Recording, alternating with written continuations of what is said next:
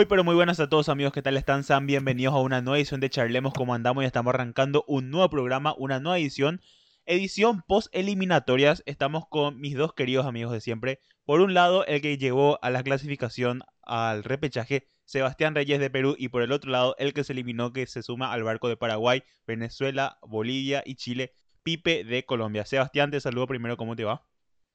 ¿Qué tal, Lucas? Este, ¿qué tal, Felipe? Qué gusto estar acá otra vez con ustedes. Y sí, como mencionas, luego de dos jornadas bastante eh, apasionantes, como siempre, ¿no? Como siempre acostumbrados los equipos de, de la Conmebol a esa clase de partidos. Eh, finalmente Perú se termina metiendo en el quinto lugar, Uruguay en el cuarto, Ecuador ya está en el tercero, era muy complicado que no termine clasificando.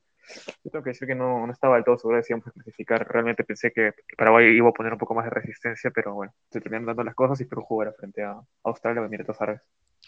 Felipe, mi querido amigo, sé que te duele. Lamento mucho que hayas confiado en Paraguay, pero tranquilo, acá ni nosotros confiábamos en la selección. ¿Qué tal, amigo?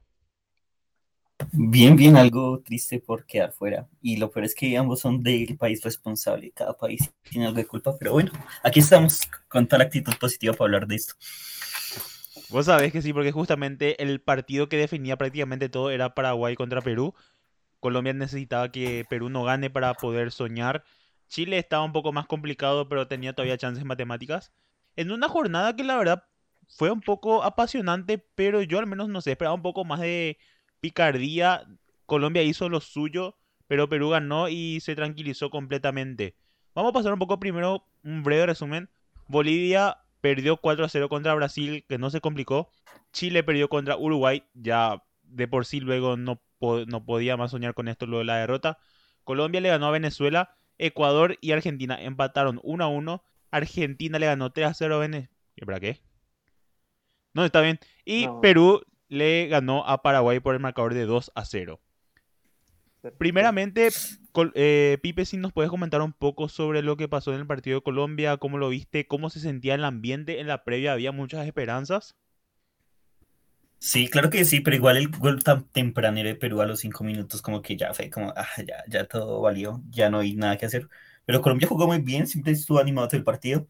Y pues Farini, que es el de los mejores porteros actualmente, y con Venezuela parece imbatible, estuvo de lujo y evitó muchos goles. Pudo haber sido una goleada, pero gracias a Farini no fue. Un Venezuela que la verdad en el principio parecía que iba a tener una buena temporada. No le fue nada bien, parece que en el final comenzó a repuntar nuevamente que es un caso muy raro porque justamente algo que estamos hablando desde hace mucho tiempo, se estaba comentando, es que Venezuela no es más lo mismo que antes, ahora una selección más dura, más aguerrida, pero sigue sin salir de la última ubicación. Creo que terminó la posición en la última ubicación. No sé, ¿ustedes qué piensan, por ejemplo? Porque yo al menos lo veía Venezuela a priori antes de, de comenzar eliminatorias. No sé si candidato a clasificar, pero al menos uno que podía soñar. Yo creo que Peckerman, llega casi al final del ciclo, si no estoy mal, no, no lo tomó de inicio. Yo creo que sí, con un poco más de tiempo quizá, no, no digo que hubiera clasificado, pero creo que hubiera tenido una mal parada. Al final termina ganando solamente uno de los últimos cinco partidos, lo que habla, lo que también dice, habla mucho de que no fue la gran cosa con Peckerman. Esperaba bastante que se terminara haciendo, que Venezuela terminara sacando un resultado, ¿no? Porque había pasado bastante tiempo desde la última vez que Colombia había logrado ganar en, en tierras venezolanas y por lo mismo se parecía al menos que iba a ser un poquito más complicado que hacer ganar Colombia, pero terminó siendo. Pipe. Yo creo igual, siento que Venezuela tenía pinta de ser más fuerte. De hecho, yo la tenía entre mis favoritas antes que Ecuador. Pero me sorprendió lo mal que le fue y que quedara último, pues sin desmeritar a Bolivia, que siempre es el que menos esperanzas uno le tiene deja mucho que hablar, aunque con Peckerman yo creo que tienen un buen futuro. Claro, porque justamente Venezuela se estuvo reinventando en los últimos meses. No sé si también podemos decir que puede soñar con una clasificación de cara al Mundial de Estados Unidos-México 2026. Pero al menos Copa América, que siempre es un mundo aparte donde prácticamente no importa el nivel. Si tenés una buena campaña, puedes llegar inclusive a la final. Ya vimos en casos anteriores. Así que yo creo que al menos para ahí pueden empezar a soñar y ¿por qué no volver a conseguir una copa? Porque son partidos muy aislados donde no representa mucho el juego de cada uno. Sí, la Copa América para mí también es este, es un buen, es una buena oportunidad de reinventarse para cada selección, ¿no? Em, justamente Perú venía bastante mal antes de, la Copa América, la última, en la que termina quedando cuarto, perdiendo frente a Colombia en el partido por tercer cuarto puesto, pero la selección venía bastante mal. El equipo no se encontraba en sí, y pues la Copa América sirvió bastante como proceso de aprendizaje para que Gareca pudiera rearmar el equipo, no, no por los nombres, sino por cómo había que jugar una vez que Pablo Herrera ya no estaba en su mejor momento, que había que eh, acomodarse un poquito más al modo de juego y en Lucas Padula, que la responsabilidad recae en, en, André Carrillo, que es un poco más, en otros nombres. Y justamente como dices, ¿no? yo creo que esta Copa América no, no, por lo menos yo como peruano no siento que tenga una necesidad de ganarla. Realmente fue una sorpresa cuando llegamos a la final frente a Brasil, no esperaba que el equipo gane y pero esta última nos sirvió bastante, ¿no? Por lo menos antes de esto yo veía imposible clasificación. Después se fue, fue mejorando un poquito la cosa para que finalmente Perú termine clasificando, ¿no? Pero es, verdad lo que dices de que es un torneo donde puede pasar cualquier cosa y la selección peruana me parece el claro ejemplo de, de cómo creo que se debe ver, ¿no? Porque yo creo a veces que es mucho, se califica mucho el torneo en base a si lo lograste ganar o cómo perdiste, pero hay selecciones que para mí llegan sin obligación de ganarlo, ¿no? Justamente como puede servir la Venezuela en la próxima que viene. Claro, yo al menos considero eso, que para mí la Copa América no es que tiene un atractivo a nivel futbolístico, creo que tiene un atractivo a nivel del imprevisto que se puede ocasionar en el país, o sea, en la Copa, en la competencia, mejor dicho, porque cada país puede ganar un partido, puede perder otro, de por sí las eliminatorias son un poco más volátiles, ¿no? Y el factor de que es solamente un partido Cualquiera puede llegar a la final, cualquiera puede llegar a la semifinal. El formato tampoco no es que ayude mucho a una competitividad muy grande. El formato es muy pobre, el formato es bastante pobre. Pipe, vos no sé que, si tenés alguna opinión al respecto, porque, no sé, con, con Seba estamos de acuerdo de que la Copa América creo que sirve más para algo anímico antes que analizar algo futbolístico. Bueno, antes de que lo opine, yo creo que eso va para las selecciones de, de mediano o menor ribete, ¿no? Yo creo que Brasil, Argentina y no sé si Uruguay siguen con una obligación un poquito más grande de ganarla, ¿no? Más que nada por eh, todo lo que tienen detrás. Entonces, yo creo que a excepción de ellas dos, el resto sí se puede tomar la libertad de llegar sin la presión de ganar. Pero Argentina tenía la necesidad de ganar algo hace mucho y Brasil simplemente por ser Brasil está obligado a ganar todos los torneos que juega, ¿no? ¿Vive? Yo opino lo mismo que sea. Siento que el formato ayuda mucho y prima mucho la suerte en, por el, lo mismo del formato, que sueles tener un par de partidos buenos y puedes llegar muy lejos.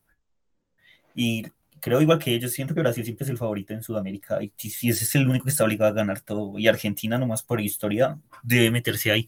Del resto, yo creo que también lo tomo así, más como por medir su nivel ante los otros equipos. Pues sí, también te digo que comparto en esa medida con ustedes, pero también les digo que eh, en cualquier partido de semifinal de, o cuarto de final, Brasil y Argentina ya se quedaron. Me acuerdo de Argentina, creo que eh, para Brasil, no me acuerdo contra quién era que se eliminó. Me acuerdo perfectamente el caso de Paraguay, la última vez que llegamos a la final en 2011, a puro empate, eliminándole a Brasil en el camino en penales, que son temas que pueden pasar y dentro de todo no va a pasar nada. O sea, perder en semifinal por penales contra Perú, contra Bolivia, contra no sé quién, bueno, eh, es un estate quieto, pero tampoco va a ser tan impactante como perderlo en las eliminatorias. sí, claro, yo, pienso que, perdón que te interrumpa, pero yo, pienso que es verdad, que es cierto que pueden perder, claro, ¿no? Ningún equipo eh, está obligado literalmente a ganar todo, ¿no? Yo cuando me refiero obligado me refiero a, a que tiene que estar siquiera en la final, no figurar allí por, por el peso que tiene. Eh, entonces, yo no me refiero realmente al hecho de que pueda quedar eliminado en cuartos, semifinales, sino a que se espera que gane, ¿no? Entonces, esperando hasta que gane o que estés en la final, eh, ya es una, es una presión un poquito más grande independientemente de cómo termine ese. ¿Vive? Es verdad, y es que de lo que decimos, primero, de ejemplo, en la última Copa América, creo que Colombia solo ganó tres partidos y quedó tercero. Entonces, va mucho de eso. Es más suerte y tener un buen resultado, porque empatando puedes literalmente llegar a la final. Siguiente partido, nos vamos con el partido entre Ecuador y Argentina que terminó en empate. Ecuador fue la sorpresa de estas eliminatorias, quedó en tercer, en tercer lugar, ya desde hace tiempo estaba cómodo en la zona de clasificación, también en cierta medida debido a que tanto Ecuador como Colombia, Perú, Paraguay, etcétera, no tenían los resultados que necesitaban y Ecuador aprovechó mucho, creo, la primera rueda y después se pudo dar el lujo de empatar o perder o regalar un que otro punto. De hecho, en 2018 le pasó lo mismo, que había arrancado bastante bien, en el final se vino abajo y por eso no terminó clasificando. Esta vez lo lograron sostener un poquito más, mantenerlo un poquito más a flote para que lo que ya había hecho le, le aguantara hasta, hasta que clasifique, ¿no? Eh, sobre el, el, partido del segundo tiempo, tengo que decir que me aburrí bastante en el segundo tiempo del partido entre Perú y Paraguay. Me pareció que Perú ya estaba, en, estaba bastante relajado y Paraguay no, no le exigió más. Entonces, mm, tengo que decir que vi la segunda parte del partido de Argentina y, Ecuador. No me pareció la gran cosa. Es cierto que un muy buen ambiente en el estadio de Ecuador. El, el, público se nota bastante agradecido con el equipo. Y evidentemente la oportunidad de ver a Lionel Messi en su último partido de clasificatorias es, mm, es una gran, es gratificante. Entonces sí, se, vio un muy buen ambiente en un partido que en, definitiva se nota que Argentina no, no salió a presionar con todo. Mantiene la racha Scaloni de, de no perder en un buen número de partidos, ya 21 me parece. Lo que igual está muy bien para el Estado Único de Argentina, ¿no? Un buen partido de, de Julián Álvarez que convirtió y dejó algunos nombres afuera. Diego Martínez se quedó fuera de la convocatoria en general para la doble fecha y no optó por Lautaro Martínez para al día de ayer y juega con, jugó con, con Julián Álvarez de, de 9. Pero sí, al final de cuentas me parece, eh, es un avance taléfico. Yo de hecho tenía pensado apostarle a, a, Perú, Ecuador, perdón, a Perú, Argentina, Brasil y Colombia. Suerte que no lo hice porque esa mano el final me hubiera arruinado todo. Entonces, bueno, la mano de Taléfico le termina dando el empate que Ecuador celebra como una victoria, ¿no? Para cerrar un proceso de clasificatorias tremendo para la, para la selección de Ecuador.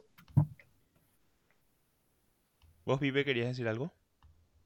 Pero yo siento que el Ecuador no es tanto tema de nivel. Siento que es el mejor equipo físicamente de Sudamérica actualmente y si eso es lo que hace que tenga tan buen rendimiento. Yo creo que logra el complemento de tener un nivel decente para aceptable y además que como es, tú tienes el tema físico, no de jugar en la altura de Ecuador, que es algo que Bolivia no consigue. Bolivia tiene aún mucha más altura, pero no lo acompaña con un nivel ni siquiera cercano al del equipo de Ecuador, ¿no? Claro, claro. Creo que más que nada el tema de Ecuador es el juego, que tienen buenos jugadores como para jugar la pelota. En cambio, Bolivia, que de hecho que Bolivia nunca estuvo tan cerca de llegar a un mundial como estas eliminatorias. Lastimosamente creo que fue la fecha pasada o antepasada recién que quedaron matemáticamente eliminados, pero en algún momento, si se daban algunos resultados, podía ir y no iba a ser descabellado pensar que Bolivia podía ir al mundial. Luego de vencer a Perú justamente en La Paz, fue cuando se volvieron a meter en la pelea. Claro. Luego tenemos más partidos, por ejemplo, el partido de, bueno, eh, de Colombia contra Venezuela que ganó 1 a 0. Pipe, justamente, eh, llegó el primer gol de Perú. ¿Cómo se sintió todo ahí? Pues la verdad, yo en lo personal desde el primer gol de Perú dije, nada, ya está, obviamente Perú va a ganar. Es yo, sin desmeritar a Paraguay, pero decía que era imposible que Paraguay le empatara o le hiciera al menos un solo gol. Pero el resto, pues quedó disfrutar el partido, disfrutar de Luis Díaz, que está haciendo un jugadorazo, y esperar a ver qué pasa con el futuro de, este equipo, de esta selección. ¿Cómo ven cada uno de ustedes a su selección actualmente? ¿Piensan que, claro, llegando, por ejemplo, Sebas ya puede pensar en Qatar, ver una buena actuación, llegar a octavo de final por lo menos, pero Colombia, ¿cómo se encuentra con el tema recambio actualmente? Pues yo siento que tienen muchos mejores jugadores de, que los que fueron tanto a Brasil como a Rusia. No sé qué habrá pasado, la verdad, fue más como temas tácticos, no se le daban los goles, tenían el arco cerrado, pues comían los goles literalmente con el arco solo. Pero pienso que tiene un buen futuro. Si llega alguien que gestione bien el equipo, creo que está para grandes cosas. Después de Argentina y Brasil, me atrevo a decir que es el mejor equipo de Sudamérica. Con mejores nombres, no tácticamente, claro está. Sebas, ¿cómo le ves de acá a cuatro años para, bueno, actualmente obviamente ya están pensando en el partido de repechaje, pero pensando a largo plazo, ¿cómo ves el recambio en Perú? Sí, justamente, o sea, te voy a decir que ya pensábamos en Qatar en los octavos, pero a ver, nos falta un partido más, no creo que, que no, no menospreciando a Australia, que supongo que es el que llegará al partido, aún falta uno. Hablando acerca del recambio, yo creo que el equipo termina sorprendiendo optando por jugadores que comenzaron siendo recambios justamente, ¿no? como Sergio Peña, Zambrano, que venía bastante mal en Boca. A mí nunca me gustó mucho Carlos Zambrano, en realidad no me parece tampoco que haya terminado dando un gran nivel, pero cumple dentro de lo que cabe. Callens terminó siendo el, el auxilio cuando Alberto Rodríguez ya no pudo jugar mal, si se cayó totalmente del equipo. Edison Flores, que contra Colombia justamente ingresó para marcar el gol cuando llegaba bastante mal, la doble fecha anterior no había jugado a nada, entonces tiene un nuevo momento. Hablando de los que fueron suplentes, por lo menos en, En el último partido frente a Paraguay, partido que por lo menos, eh, yo, pienso lo mismo, ¿no? que Paraguay no exigió mucho a partir de los dos goles. De hecho, tuvieron una en un error de salida de Perú y nada más que el palo. Hablando de los recambios, pues hay nombres interesantes. Ormeño, por ejemplo, el mexicano naturalizado peruano que juega en León de la Liga MX, que bueno, hasta ahora no ha demostrado nada, lastimosamente, ¿no? Gabriel Coste, que ahora está en Sporting Cristal, que bueno, tuvo un par de minutos. Christopher González sí que me parece bastante interesante, por lo menos a nivel de clubes. es uno de los que siempre me entusiasmó bastante en el campeonato local. De ahí, bueno, algunos como Wilder Cartagena, que me parece que lo máximo que hizo fue entrar frente a Brasil en el partido por Copa América y se le recuerda bastante por eso, ¿no? Porque entró con bastante con bastante ganas, cortando bastante en el medio campo y saltando bastante al ataque, lo que siempre le gusta mucho a uno, pero luego no me parece que haya demostrado mucho. Valera, que verse un universitario de deportes, pero que en la selección no es un goleador, entra, yo creo que para jugar hasta de pivote, te diría. Y bueno, otros nombres que ya no les queda mucho, ¿no? Como Lora, bueno, perdón, como López o Calcaterra. Lora fue titular en algún momento, no me parece que haya estado a la altura y Abraham tampoco, que bueno, ahora milita en el fútbol argentino, me parece. Pero, pero eso, no, no me parece que tengamos grandes, grandes nombres en, el recambio. Realmente, no, además del, del 11 titular, es difícil. Si se lesionaran dos, es difícil ver dos en el banco que dijeras, no, estos me dan la confianza suficiente. Además del vínculo por Corso, que Corso, el único gran partido que le vi esa clasificatoria fue frente a Colombia. No me parece que tengamos grandes opciones en otro lugar. Por ejemplo, si en la posición de 9 no tenemos otra opción, además de la Paula, Pablo Herrera no juega más. Farfán ni siquiera quedó convocado en, la última doble fecha y Ormeño Valera no me parecen delanteros para ni para un repechaje ni para un mundial. Entonces, yo creo que el equipo flojea un poco en, el recambio, es verdad, pero, pero algo se puede hacer con los nombres que están, ¿no? No me parece que sea la gran cosa. Yo creo que no, llegamos ni siquiera al, al, top 5 de los que tienen el mejor equipo en cuanto a nombres. evidentemente, creo que están los Argentina, Brasil, Colombia, Uruguay y, y Chile sí, yo creo que Chile y bueno, ahí vienen los demás y yo creo que estamos ahí, pero Gareca encontró la manera de hacer funcionar los que están, ¿no? Y ojalá que no le pase nada a ninguno porque, como te digo, no sé si los, recambios que están fuera puedan terminar engranando tan rápido con el resto del equipo, ¿no? Porque, a ver, no queda tanto para el Mundial y quedan nada más que amistosos, entonces es un poco complicado ya.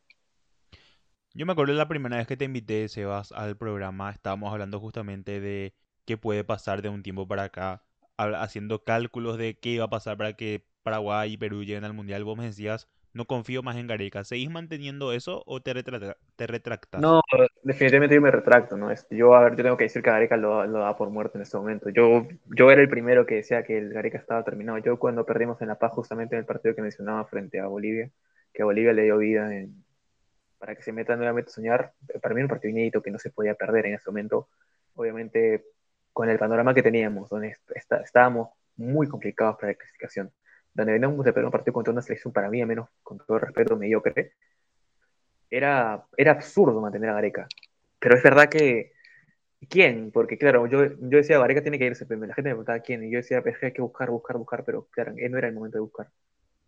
Yo creo que si hubiéramos quedado eliminados, era recién ahora el momento para sacar a Gareca, pero es verdad que siempre me apresuré bastante en, dar por hecho que el Tigre no, no debía continuar. Finalmente me, termina cerrando la boca, por suerte, y, y llegamos a, a, clasificar a, bueno, al repechaje todavía no, porque no estamos en Qatar, pero, pero es bastante, porque para la posición donde se encontraba la selección que estuvo última en algún momento, no, no soñábamos con el, con el repechaje ya. Yo creo que bueno, ya lo dábamos por perdido. Y, y justamente por eso, esos, esos algunos que ya lo dábamos por perdido, fuimos los que, los que caímos en, en decir que Gareca no puede continuar, pero finalmente nos demuestra que sí, que tiene, y espero que para muchos años más todavía. Pipe, Reinaldo Rueda creo que salió, ¿no? Salió de Colombia, renunció luego del partido de ayer. Aún no está confirmado, pero es lo más seguro. Quién sabe quién podrá llegar. Se habla de Bielsa y de Juan, Carlos Osorio, pero ninguno veo una buena opción. El querido Juan Carlos Osorio, ¿eh? el bien querido en Paraguay, vino dos meses, jugó contra Sudáfrica y después se fue porque tenía que irse a dirigir no sé equipo en Colombia. Pero a mí me gusta Juan Carlos Osorio, no sé, porque siento que le tiran mucho, pero es un técnico muy dinámico. Es un técnico muy bueno. Yo creo que justamente en el poco tiempo que estuvo en Paraguay, yo al menos con un partido amistoso vi un buen nivel, un buen estilo de juego. Pero claro, al menos acá en Paraguay se le tienen crucificado justamente porque abandonó un proceso que todavía ni comenzó. Yo al menos lo veo buen técnico como para Colombia. Bielsa, yo... Es que hay técnicos que son para clubes y técnicos que son para selecciones. Yo a Bielsa lo veo muy técnico de clubes. no lo veo trabajando en selección como trabajaría con, o sea, no lo veo trabajando en selección como trabajaría con un club, por ejemplo. Pero con Chile lo hizo bien. Y con Ah, pues yo Argentina. confío en- y No, con Argentina. Y con Argentina, sí. Argentina tenía el máximo puntaje en unas clasificatorias con Bielsa. Hasta ahora, bueno, Brasil lo acaba de superar, pero hasta antes Argentina tuvo el mayor, el la mayor cantidad de puntos en un proceso clasificatorio para el Mundial del 2002, si no estoy mal, justamente con Bielsa. Claro que eso fue hace mucho tiempo, ¿no? Pero no, no, no diría que es solamente un entrenador de, de equipos por lo mismo. Me parece que Sí, yo pienso lo igual. Hizo, hizo algo bueno. Claro, pero estamos justamente está hablando de un tiempo para atrás. Actualmente el estilo de juego de Bielsa no sé si va a dar para eliminatorias. Yo creo que sí, sino que el estilo de él demora mucho en dar frutos, ¿me entiendes? O sea, los jugadores tardan mucho en adaptarse a lo que él juega y venir, y lo que dices tú, venir de jugar en un club a un estilo a adaptarse a lo de Bielsa es mucho más complicado. Claro, claro, justamente por eso, porque acá en Sudamérica no tenés tiempo para ad- adaptarse. Tenés dos partidos por mes Sí, y de los cuales tenés que, por lo menos cuatro puntos tenés que sacar. Sí, eso también es verdad. No tendría mucho pues- tiempo para preparar el equipo, lo que es injusto a veces. Pero entre Osorio y Bielsa, la verdad, yo preferiría Bielsa. Ojalá pues no dan nada más nombres, solo ellos dos. A ver qué pasa, de pronto se queda rueda. Puede ser. Yo al menos creo que desde fuera para mí Rueda puede tener un ciclo cumplido. Mm, No sé, Colombia partía bien, tenía buena imagen, pero yo creo también, aparte sacando un poco ese tema y hablando también del recambio, así como están las cosas, creo que dentro de poco a Uruguay no la vamos a ver tampoco tan fuerte como antes cuando salgan Cavani y Suárez. No sé qué opinan ustedes. Yo no opino lo mismo, yo, yo veo a Darwin Núñez muy bien y tiene todo para suplirlos con garantías ellos dos. Sí, anda muy bien en el Benfica, Núñez. Y yo creo que, a ver, es cierto que Uruguay se complicó mucho para clasificar, pero es que no es una novedad que Uruguay se complique en clasificar realmente. Porque el último mundial, el que lo vi clasificar tranquilamente, no estoy seguro si fue para, para Brasil. No, perdón, fue para Rusia, pero para Brasil se complicó, recuerdo. Se complicó un poco en clasificar. De hecho, eh, necesitó repechaje para el 2010 y el 2006 no clasificó justamente por el mismo método de repechaje. O sea, no es que Uruguay esté acostumbrado a entrar tranquilamente, ¿no? Entonces, sí, esta vez, eh, aún con Cavani y Suárez, se le complicó un poco para entrar. Pero es verdad que cuenta con bastantes jóvenes, no solamente con Darwin Núñez, que por cierto me parece muy bueno en lo que está haciendo en el Benfica, sino también con Valverde y con Araujo. Y entonces, no, es verdad que son dos delanteros de mucho peso. Suárez es, es el mejor 9 de los últimos 15 años, probablemente, pero, pero no daría el equipo por muerto una vez que salgan Suárez y Cavani realmente. Yo creo que van a seguir clasificando, pero, y con, pero con lo mismo de siempre, cerca del repechaje, superando por muy poco repechaje. ¿Ok? Yo, ¿Sí? yo creo igual, pero si se van a de que se le complicarán más las cosas, seguro que sí, porque en defensa tampoco es que haya un, un cambio generacional que se pueda ver. Jiménez. El tiempo, sí. Pero José me bajó mucho el nivel. Yo siento que ni- no dan la talla a lo que era en su buen momento. Godín lo hacía más en, en el Atleti y en la selección. Yo creo que Godín lo hacía mucho más a José. Y sí, creo que lo sigue haciendo, sigue jugando, así que haciéndolo crecer, pero siento que José Maya no da el nivel suficiente. Me parece bastante lamentable. Al menos en el partido frente a Perú, Godín ya me parece muy flojo para lo que era antes. Yo pienso lo mismo igual, pero luego en este más tema de edad, lo de José Más sí es pura inconsistencia. Ok.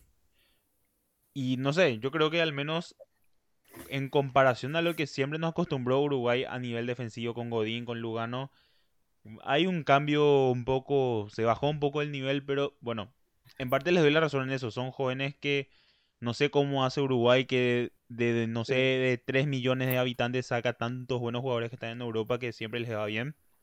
Es una fórmula que ojalá nos pasen la receta porque de acá no hay.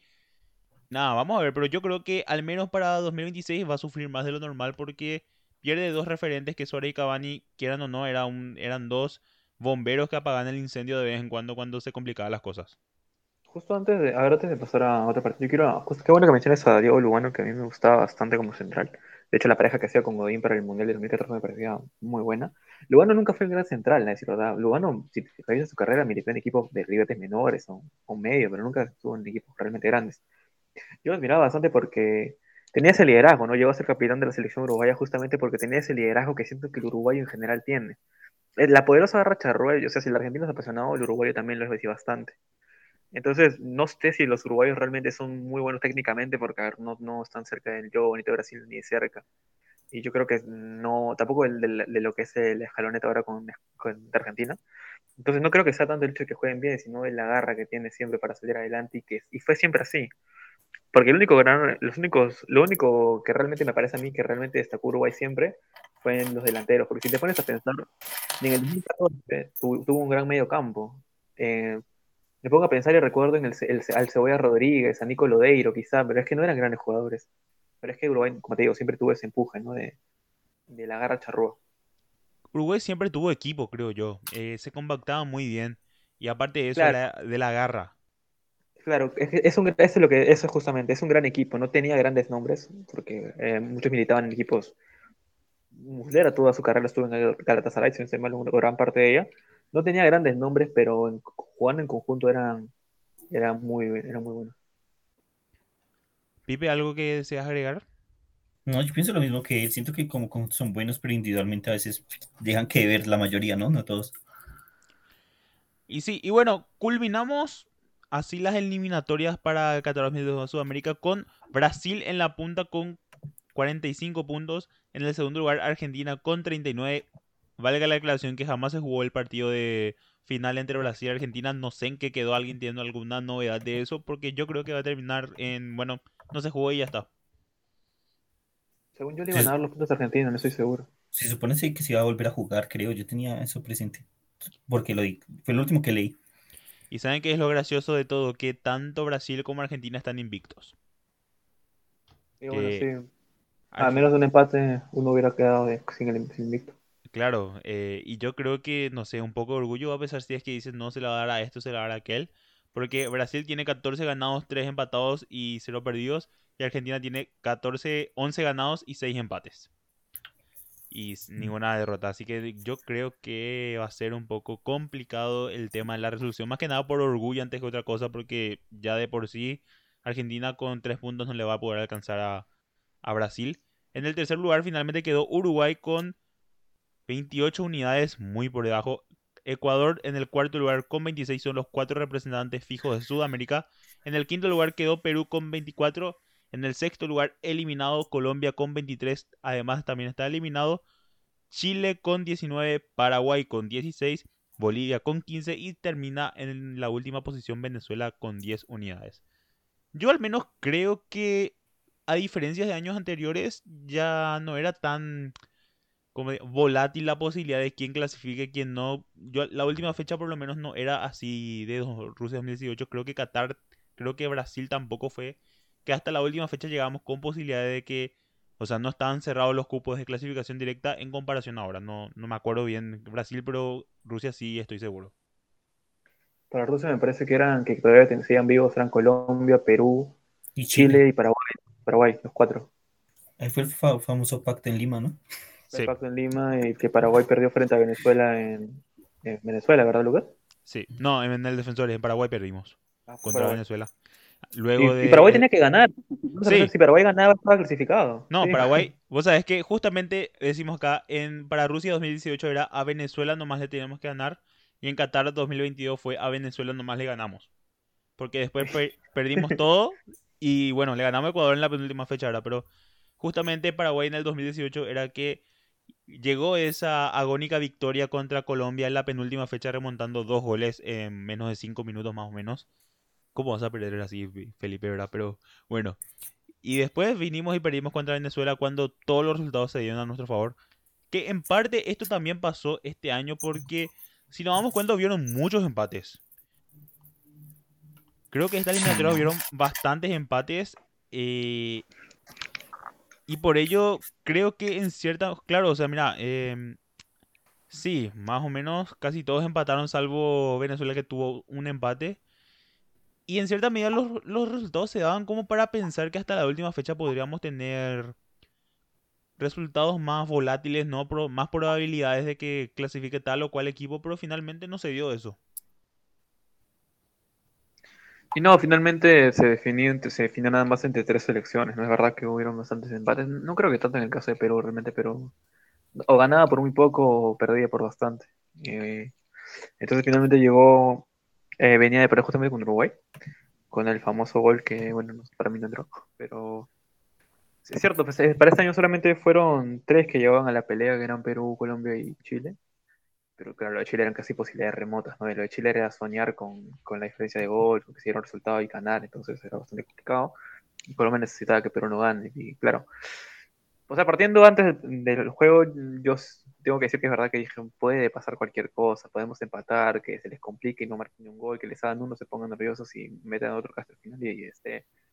Pero no, el equipo hizo lo que tenía que hacer, que salir a hacer el gol rápido y marcó el otro y después pudo relajar el resto del partido y bueno. Colombia, perdón, Paraguay tampoco salía con, con la necesidad de nada, entonces fue mucho más trámite, un trámite mucho más sencillo para, para la blanquirroja. En cuanto a los otros partidos, yo creo que Chile ya, una vez que ves el resultado de lo que está ocurriendo en, Lima o que está ocurriendo en, en Venezuela, pues te, das- cuenta de que, de que el partido fue, no sé si uno más, pero no le pusieron la exigencia quizá o, o ya no, eh, el cambio en el saber que pase lo que pase, no vas a terminar yendo por, por- para que Uruguay, que ya estaba clasificado, le gane. Y así mismo. Bueno, nos vamos a Sudamérica, tomamos el avión y nos vamos a Europa, donde se realizaron los partidos de repechaje. Hay dos ya clasificados. No sé en qué va a quedar con respecto al partido de Ucrania contra, no me acuerdo contra quién era que jugaba Ucrania. Ucrania-Escocia fue pospuesto. No sabemos Sí. qué va a quedar. Sería el rival de Gales hipotéticamente. Probablemente creo que a Gales se le va a dar la clasificación directamente. No sé qué puede pasar porque, claro, Ucrania todavía... Tiene que pasar Escocia. No, es que Escocia tendría que pasar directamente si Ucrania no puede jugar. No creo que eliminen a los dos, ¿no? porque Escocia no tiene nada que ver. También, también, también. Que bueno, eh, sí. Sí, sí, sí, sí, sí. No, no, no, eh. Ah, eh, que es que en el caso justamente de Polonia pasó que como Rusia no... ah, bueno, son situaciones muy distintas, de verdad, ¿no? Pero si nos ponemos en la situación de que si uno no puede jugar el otro paso automáticamente, si Ucrania no puede jugar Escocia, Escocia para mí por lo menos sería lo lógico que pase automáticamente y que juegue con Gales el último cupo, el último cupo, pero Eso fue lo que no hicieron con Polonia, ¿no? definían. Eso Exacto. fue cuando fue con Polonia, sí, que eliminó, bueno, sacaron a Rusia y Polonia clasificó a la final frente a Suecia que le terminó ganando. Aunque a mí también me sigue pareciendo injusto que sacaran a Rusia, la verdad. Sí, a mí también, y para mí Rusia lo hubiera ganado a Polonia. Y bueno, y no sé quién tiene los resultados para ver un poco cuáles fueron los partidos que se jugaron este fin de semana. Si tienes de la semana anterior, que justamente hay temas también que hay que tocar. ¿Los tienes pipeo? No. Los de esta semana fue el de Portugal-Macedonia, que Portugal ganó 2-0, y Polonia-Suecia, que Polonia también ganó 2-0 a Suecia. Y la semana pasada fue Portugal 3-1 a Turquía, Suecia 1-0 a República Checa, Gales 2-1 a Austria, e Italia perdió 1-0 contra Macedonia. Penoso lo de Italia. Muy penoso. Vergonzoso. Sinceramente era el tema que quería tocar porque Italia al menos una Eurocopa muy buena lo hizo. No sé si en cierta medida le afectó tanto a Donnarumma como a algunos jugadores eh, todo lo que está pasando en su nivel de clubes. Creo que justamente Bonucci y Chiellini no estuvieron, estaban los dos lesionados. Si Creo no que me- fue por temas técnicos que no los puso, como que está tan confiado Mancini que prefirió dejarlos en la banca. Me parece que estaba lesionado Bonucci, no estoy seguro. Algo escuché en la Chiellini narración. sí estaba Bonucci bien. sí, Estaba- Chiellini estaba lesionado. estaba en el Bonucci banco. Eso, Bonucci, Bonucci estaba lesionado. sí. Chiellini estaba en el banco No, que después entró. Pero ah, un dato que quiero mencionar es que escuchaba justamente la narración del que me pareció, que en ese momento me pareció que no, no tenía ningún sentido, pero al final del partido dije, bueno, puede influido en algo. Vito de Palma mencionaba justamente que Mancini comentaba, comentaba antes del partido que el equipo podía salir, no sé si relajado cabe, pero que podía salir tranquilo, teniendo en cuenta que no tenían que apurarse, que no tenían la presión de un marcador encima, de que, eh, que solamente con un gol clasificaban, no sé por qué lado iba. Entonces justamente mencionaban que si eso, cómo podía influir en el equipo, ¿no? O sea, tanta tranquilidad, cómo podía terminar influyendo, y pues terminó influyendo de la peor forma porque Italia quedó, quedó eliminada. Entonces, no sé si tenga algo que ver con eso, realmente yo vi el partido de Italia generó bastante y pues De pierde de la hecho- manera más cruel posible. De hecho, creo que Macedonia solo disparó cuatro veces y una termina en gol, si no estoy mal. Re- remató dos veces. No, sí, cuatro veces y dos, dos veces remató al arco. De las cuales una terminó en gol y fue en el minuto 92. Yo creo que Italia se relajó. También te digo, no le salían las cosas, no se le abría el arco, era un poco de mala De suerte, hecho, pero Italia 32 veces. sí, exacto. Yo Pero creo si- que la- perdón que te interrumpa, pero si te pones a ver la repetición, ningún tiro comprometió realmente al arquero, o sea, fueron tiros que le fueron al cuerpo, que fueron fuera, o sea, ningún tiro realmente, fueron al arco. claro, o sea, ningún tiro le exigió realmente al portero. Exacto, yo creo que justamente Italia se complicó, se, se tranquilizó en demasía, es que claro, Mace- Ma- Macedonia, Macedonia del Norte, ni siquiera se pronuncia su nombre, Macedonia del Norte, decís, bueno, al campeón de la Eurocopa, difícil que le gane, finalmente le ganó, está en, bueno, no está en, De hecho, que, perdón, te interrumpo. Leí algo al respecto que decía que Benzema le había reiniciado la carrera a Donnarumma, que por eso anda tan mal de nivel, no sé qué opinan de eso. Benzema le había reiniciado la carrera de Donnarumma. Y a ver, puede ser un bajón anímico, ¿no? Eso, eso- eso- pensamos que no, pero puede ser que un bajón anímico después de un partido tan penoso de Donnarumma y PSG en general y Marquinhos eh, le haya No, afectado. No sé si lo suficiente para, perdón que te corte, pero no sé si lo suficiente como para, para perder de esa forma contra Macedonia del Norte, porque a ver, yo creo que en conjunto es una derrota, ¿no? Porque Pero yo, siento que sí, siento que Donnarumma anda muy inseguro desde, desde literalmente desde el gol de Benzema, creo que Donnarumma no es el mismo. Bueno, pero a ver, tampoco podemos culpar a Donnarumma de la falta de gol del equipo, ¿no? A ver, si estás No, enfrentando a claro que no. Norte, estás obligado a convertir uno siquiera.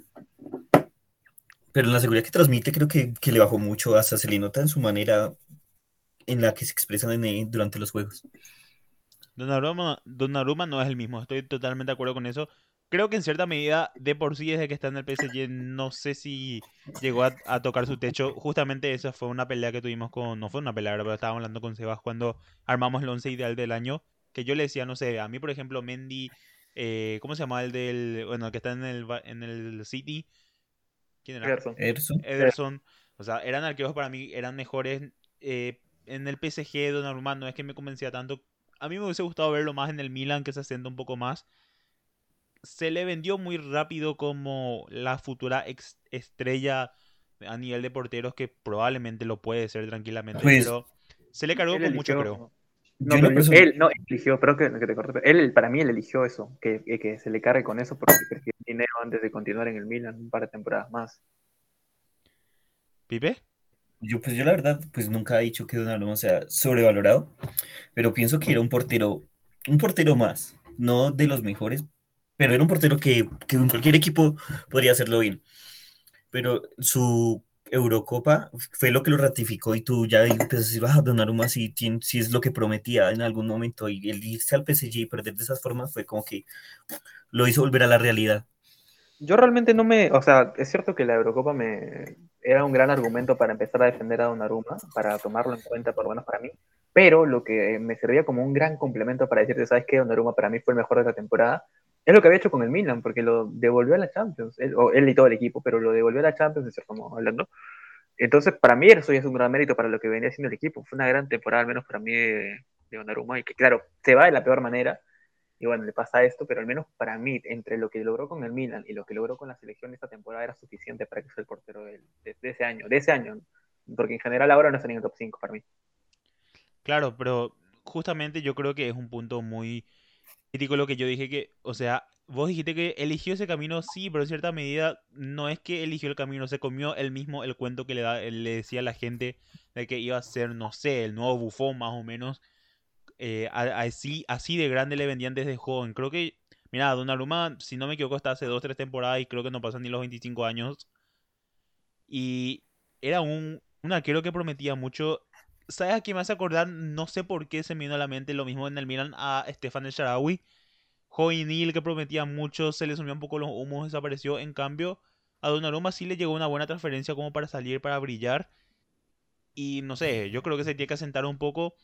Siempre dije, para mí no es más que Navas, pero ahora mismo que Keylor Navas, no sé si está jugando nuevamente, pero Donnarumma tiene que tener un poco de espacio, tiene que tener un poco de tiempo y no comerse nuevamente el cuento de que puede ser una gran promesa, que probablemente lo puede ser, pero que vaya progresivamente porque le van a quemar muy rápido.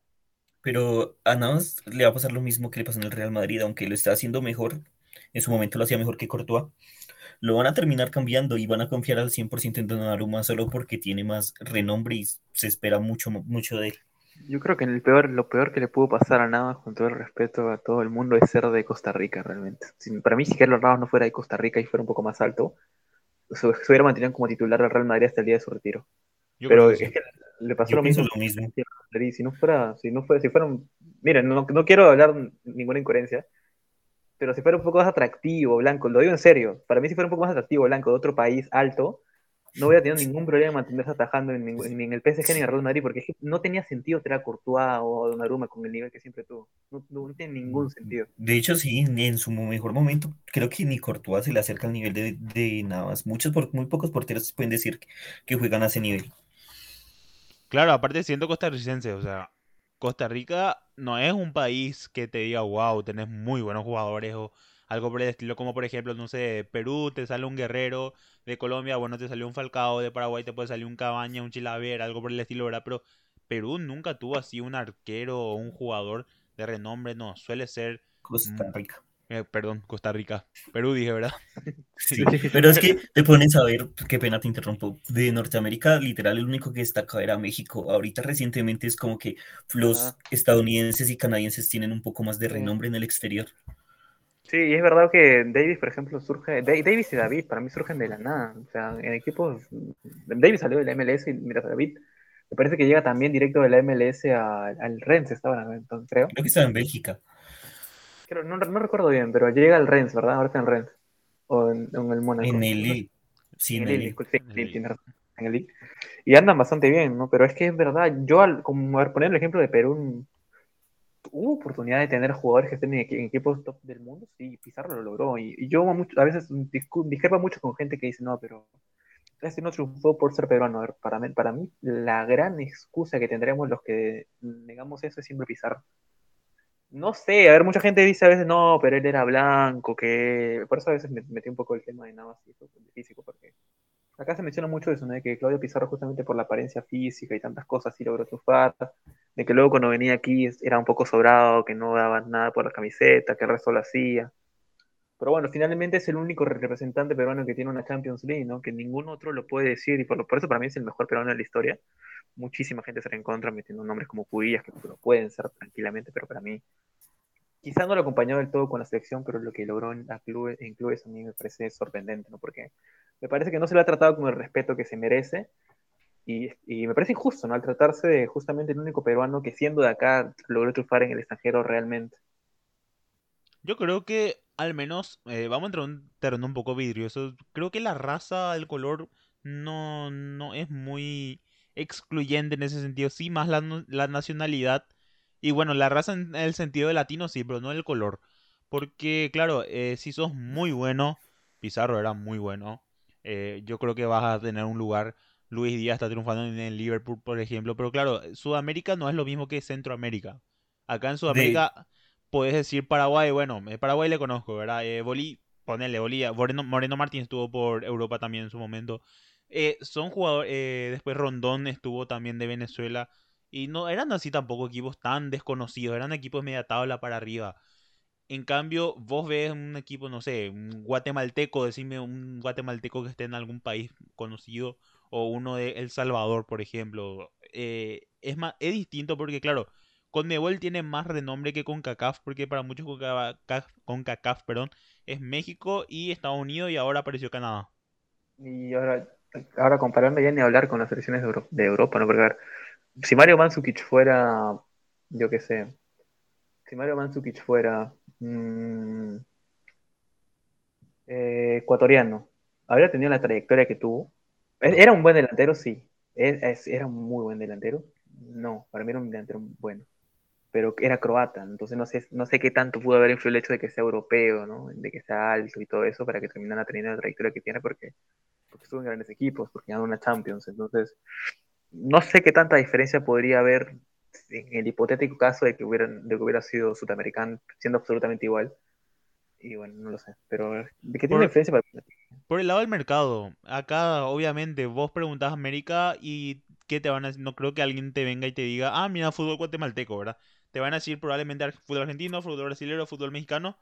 Y anexando a Argentina y Brasil hay, peruanos, hay paraguayos, hay bolivianos, hay todo eso. Con lo cual, justamente en base a ese mercado es donde Europa se fija más. Si te das cuenta, todos los que dan el salto vienen de Argentina a Brasil. México se estanca mucho por el tema de la plata, pero también es un lugar donde se visualiza. Y en cambio, yo al menos no veo así muchos jugadores de Centroamérica eh, esparcidos por el mundo ni por el continente, con lo cual va a ser mucho más difícil para ellos.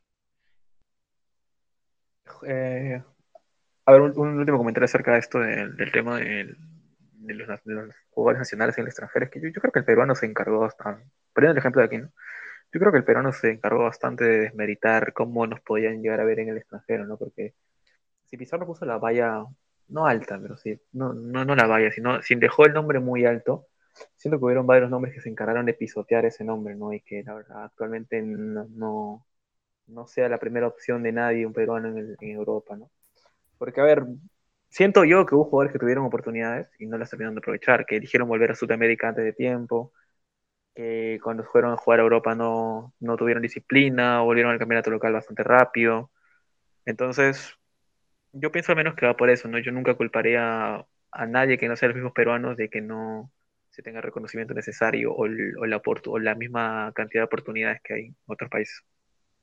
Pipe, ¿algo que quieras agregar? No, no, opino lo mismo que ustedes, la verdad. Aquí estamos completamente de acuerdo los tres. Muy bien. en- justamente, bueno, siguiendo con el tema de las clasificatorias a Europa, Portugal le ganó a Macedonia del Norte. Yo tengo un amigo que me estaba diciendo mucho, quiero ver qué va a pasar si Macedonia le elimina, pero yo al menos no me imagino volver a ver un, bueno, creo que nunca pasó un mundial sin Cristiano Ronaldo. Más que nada, ahora que puede ser su último mundial, tanto Messi como Ronaldo están insinuando eso. Ganó 2 a 0 con una buena asistencia de Ronaldo a... ¿A quién era? ¿A Bruno Bruno creo que fue? Doblete de Bruno Fernández. doblete. De Bruno fue. Y nada, eh, lo veremos a ver, lo volveremos a ver nuevamente en el Mundial. Tengo entendido que Portugal va a ser cabeza de serie. Confírmeme eso porque creo que estaba justamente para ser cabeza. A ver, déjame ver cuál es el. No estoy seguro, pero creo que ahí, ahí va el tema de jerarquía que hablamos ahorita. Siento que Portugal no es un equipo que se confía así como lo hizo Italia, más por el ver. referente que tiene. Los Lo que pasa es que- son- Sí, sí. A ver, son Qatar, Bélgica, Brasil, Francia, Argentina, Inglaterra, España y Portugal, justamente, sí. Ujú. No, yo creo que lo que dice Pipe es más que nada por el tema de que Portugal sabe que no tiene equipo. No, no, no es que tiene mucho para decir. Tiene Bruno, tiene Ronaldo. No sé, no sé, no sé si estoy de acuerdo ahí. eh. No sé si Yo tampoco, yo pienso que ahorita Portugal es de los mejores Sí. equipos europeos. En cuanto a nombres, tiene un equipazo. En cuanto a nombres, también tiene un equipazo. No sé si. Yo creo que Portugal lo que pasó ahí fue que no se confió, o sea, yo siento que el tema jerárquico y lo que transmite, pues valga la, la pena recalcar Cristiano, o sea, no deja que, que ningún jugador se confíe en ningún partido. No sé, yo, A mí al menos Portugal no me termina de convencer, yo creo que esperaba más. Y justamente yo creo que, bueno, en- al menos en comparación a las grandes potencias, yo al menos no lo veo candidato. Voy a- vamos a hablar después de eso, justamente de candidato al Mundial. No lo tengo como principal candidato ni en el top 8 más o menos. Pero probablemente eh, sabe un poco que no se tenía que confiar. No le veo tampoco, ¿cómo se dice? No le veo tampoco así tan centrado o mm, que Portugal mismo se sienta como candidato para ganar la Copa del Mundo. Obviamente lo va a buscar. Pero no sé, para mí pesó también eso. Sabe lo que pasó con Italia. Y bueno, nuevamente Ronaldo va al Mundial con buenos jugadores también. Pero no sé, a mí en lo particular no me convence. A ver, yo creo también que era injusto que Portugal llegara a este repechaje, porque si, recordamos fue frente a Serbia, ¿verdad? El gol de Cristiano Ronaldo el último minuto que, que los termina mandando al repechaje. Entonces, mm, realmente discrepo bastante con, perdón que insista con eso, pero es que discrepo mucho con que no tenga equipo. Es que analizando nombre por nombre, mira, Cristiano Ronaldo, Diego Jota, Otaviño, eh, Bruno Fernández, Joao Montiño, Bernardo Silva, Nuno Méndez, Pepe, que anda muy bien, Cancelo, que es el mejor lateral del, para mí del momento, Danilo Pereira. En el banco, Rafael Guerreiro, que para mí siempre anda bien, Andrés Silva, William Carvalho, Rafael Lau, que me viene a estar rompiendo, Gonzalo Guedes de Valencia, Mateo Núñez del Sporting de Lisboa, Joao Félix, o sea, para mí en cuanto a nombres, Portugal tiene bastante. Es cierto que en, en conjunto tampoco lo veo para campeón del mundo, es verdad que me parece mucho, no veo ni siquiera entre, los cinco favoritos, pero para mí nombres Portugal es- está entre los cinco que más tiene, creo yo. ¿Algo más, Pipe, vos? No sé, yo sí lo tengo entre mis favoritos, pero es más por un tema romántico que por el nivel que pueda llegar a. No, si no vamos por ahí, yo también estoy con Portugal, ¿verdad? Pero eh, no sé, o sea, al menos comparando con Italia, yo a Portugal no lo veía tanto.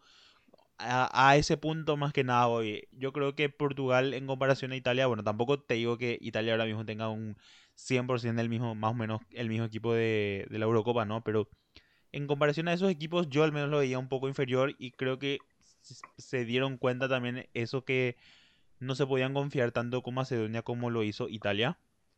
Pero finalmente, bueno, clasificó 2 a 0, no se complicó bastante. Y también otro que clasificó fue Polonia del querido amigo de Sebastián Robert Lewandowski. Desde el Sí. 2006, Zlatan Ibrahimovic no va al mundial y categóricamente el 2006 fue el último mundial del sueco. Eso era un dato que quería agregar. ¿Sebas? Eh, sí, el Lewandowski clasifica, mete a. Para mí, mete, el, es el máximo goleador del equipo otra vez. Eh, en 2018 tuvo la misma responsabilidad. Termina con el máximo goleador del equipo. mm, Vencen gol suyo y de Zielinski, si no estoy mal, con gol suyo de penal y de Zielinski 2 a 0 a Suecia. Que sí es bastante lamentable, ¿no? Porque al final se terminan enfrentando dos delanteros, uno de- muy de la época y otro solamente de época. Pero creo que Zlatan no jugó, ¿cierto? No, Ah, no jugó. no jugó, jugó Isaac entonces, ¿no? No, no vi, los- no vi el partido, pero supe el resultado. Estaba en el Primero. Isaac.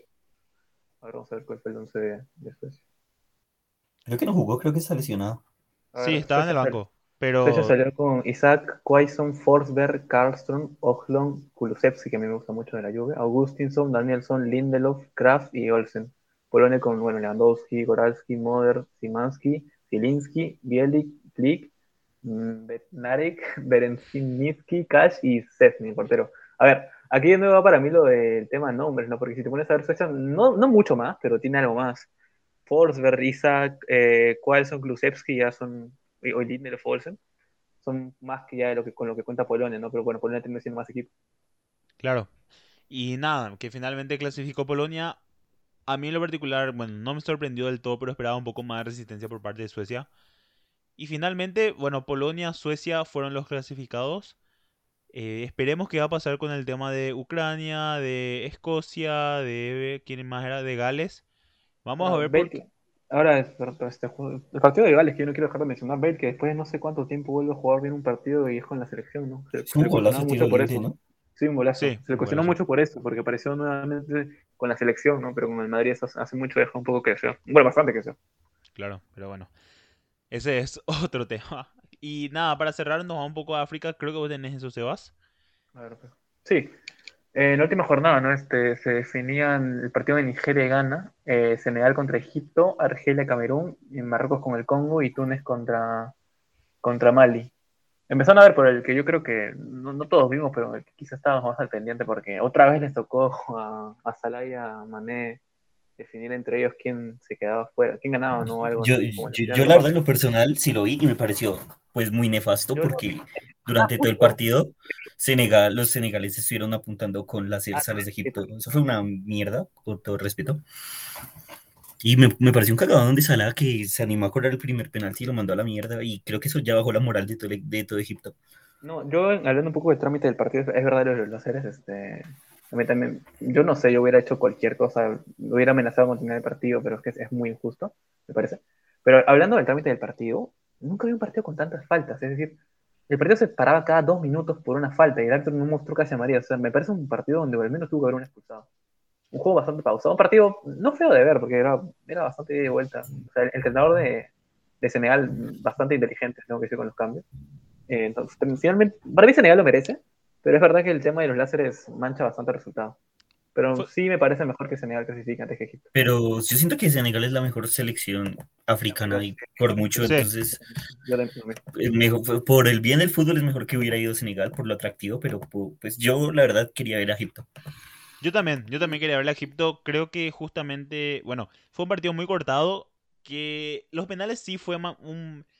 Se manchó. El tema de los láseres se manchó. Otros dirán estrategia. Bueno, o sea, así se puede clasificar. Son formas. Pero no sé. Y si un- mal, creo que en el partido de Ghana, creo que fue contra Argelia, sucedió lo mismo. Sí, puede ser, no, no estoy seguro, pero.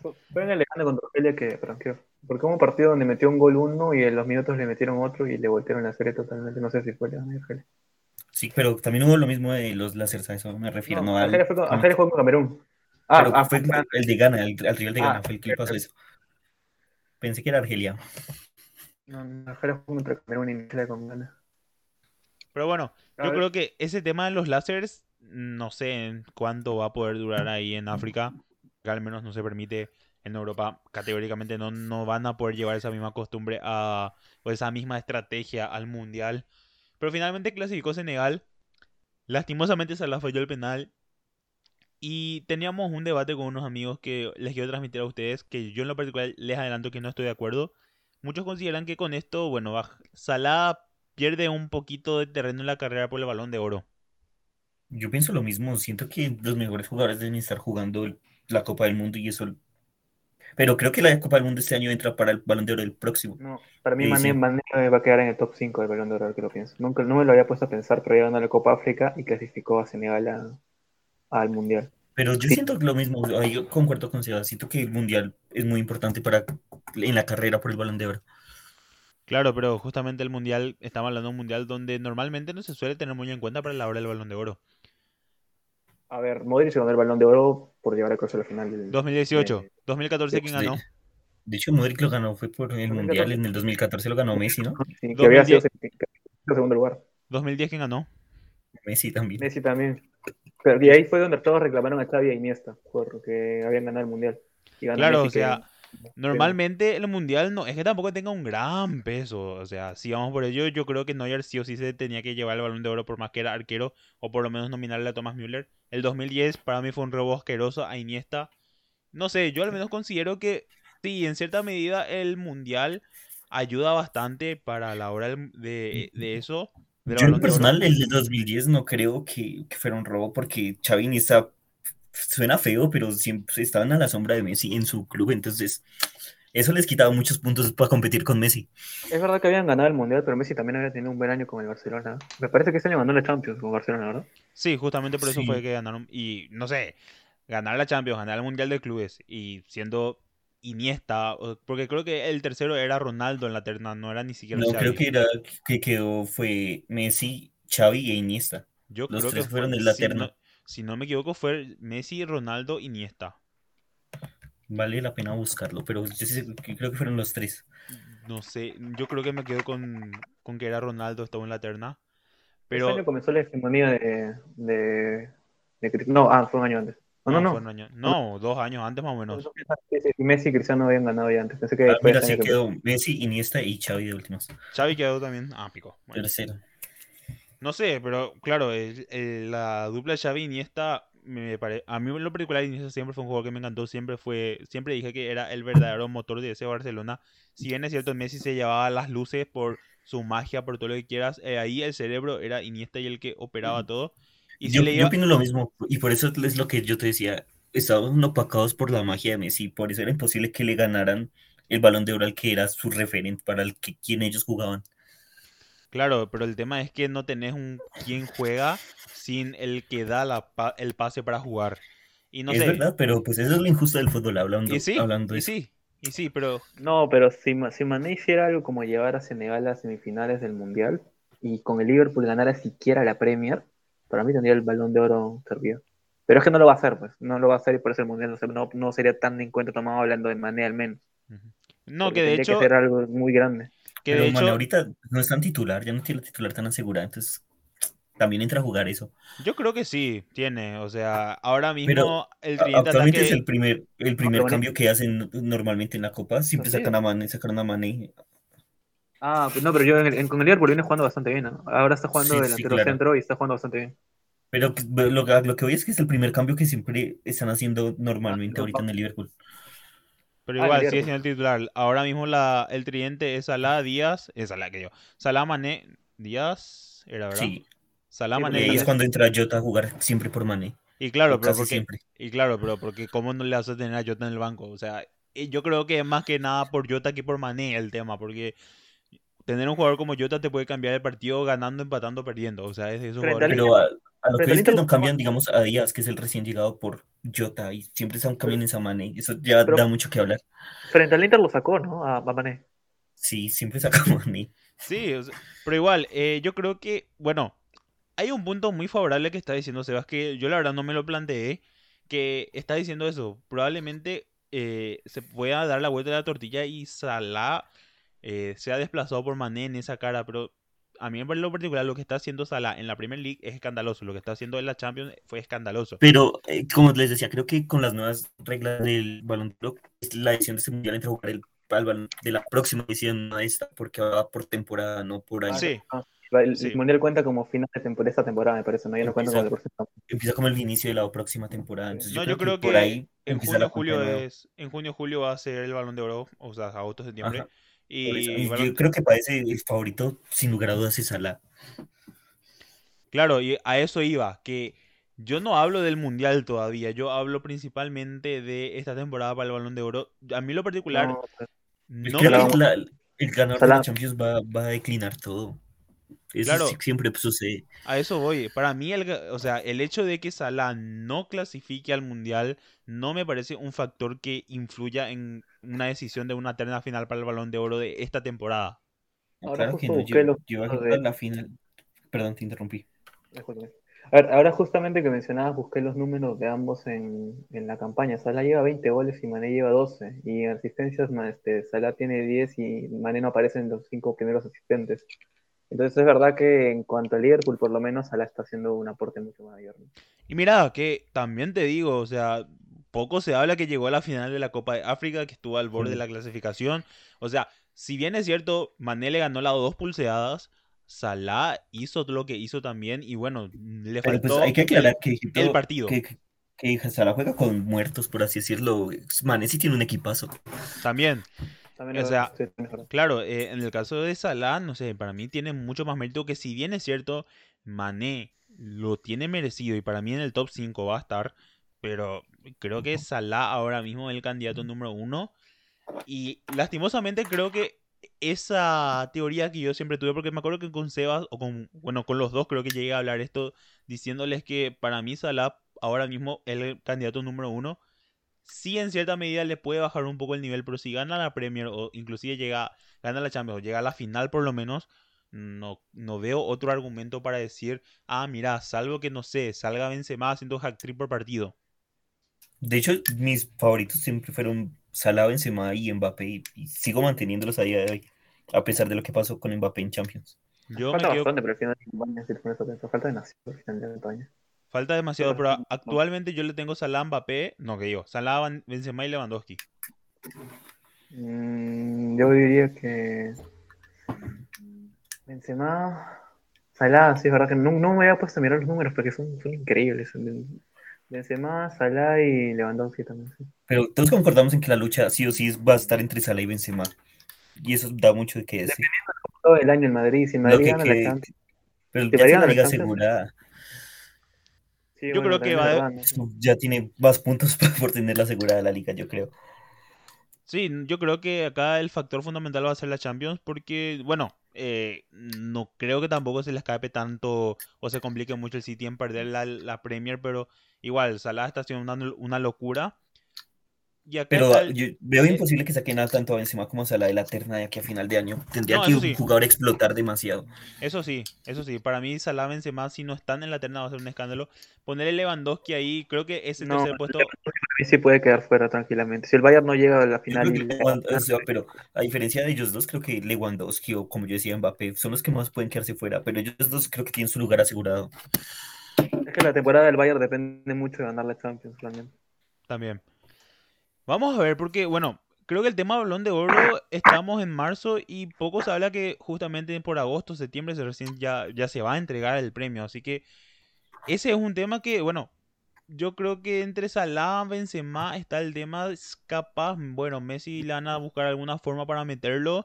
Lo mismo te digo con Lewandowski, que, bueno, se merece, se merece, claro, pero eh, Lewandowski, Messi, creo que por ahí va a estar esa puja, porque, claro, no, No, pero- olvidemos que Pero es pues eh, un, un Lewandowski no se lo dieron con los dos temporadas que hizo. No creo que ahorita se lo vayan a dar. Los Sí, cuando más mal está. Claro, yo me refiero a la terna, o sea, me refiero a la terna. A mí me, parece, me va a parecer escandaloso que salga Messi Balón de Oro este año justamente porque no está haciendo nada. Pero lo No, que justamente es- quería hablar de eso. Sí, pero- pero- pero- Termina, termina y yo digo lo que pienso. Termina, termina, termina.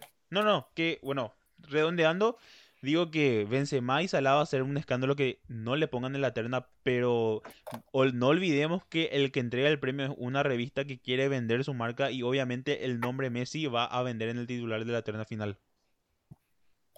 Justamente eso, este, que lo de, lo de Messi es que sí, si la temporada de Messi sigue por el camino que está yendo, es que sería escandaloso que lo, que lo termine ganando él, ¿no? Pero también es verdad que está el factor mundial, ¿no? Dice Argentina que para mí, para mí, bueno, más adelante vamos a tocar supongo fondo el tema de los candidatos, pero de una vez digo el mío, ¿no? Argentina para mí es el favorito. Si Messi realmente logra este, ganar el mundial, es el balón de oro, aseguradísimo, Pero aseguradísimo. que- eso, que- decíamos que es para la próxima edición, no de esta.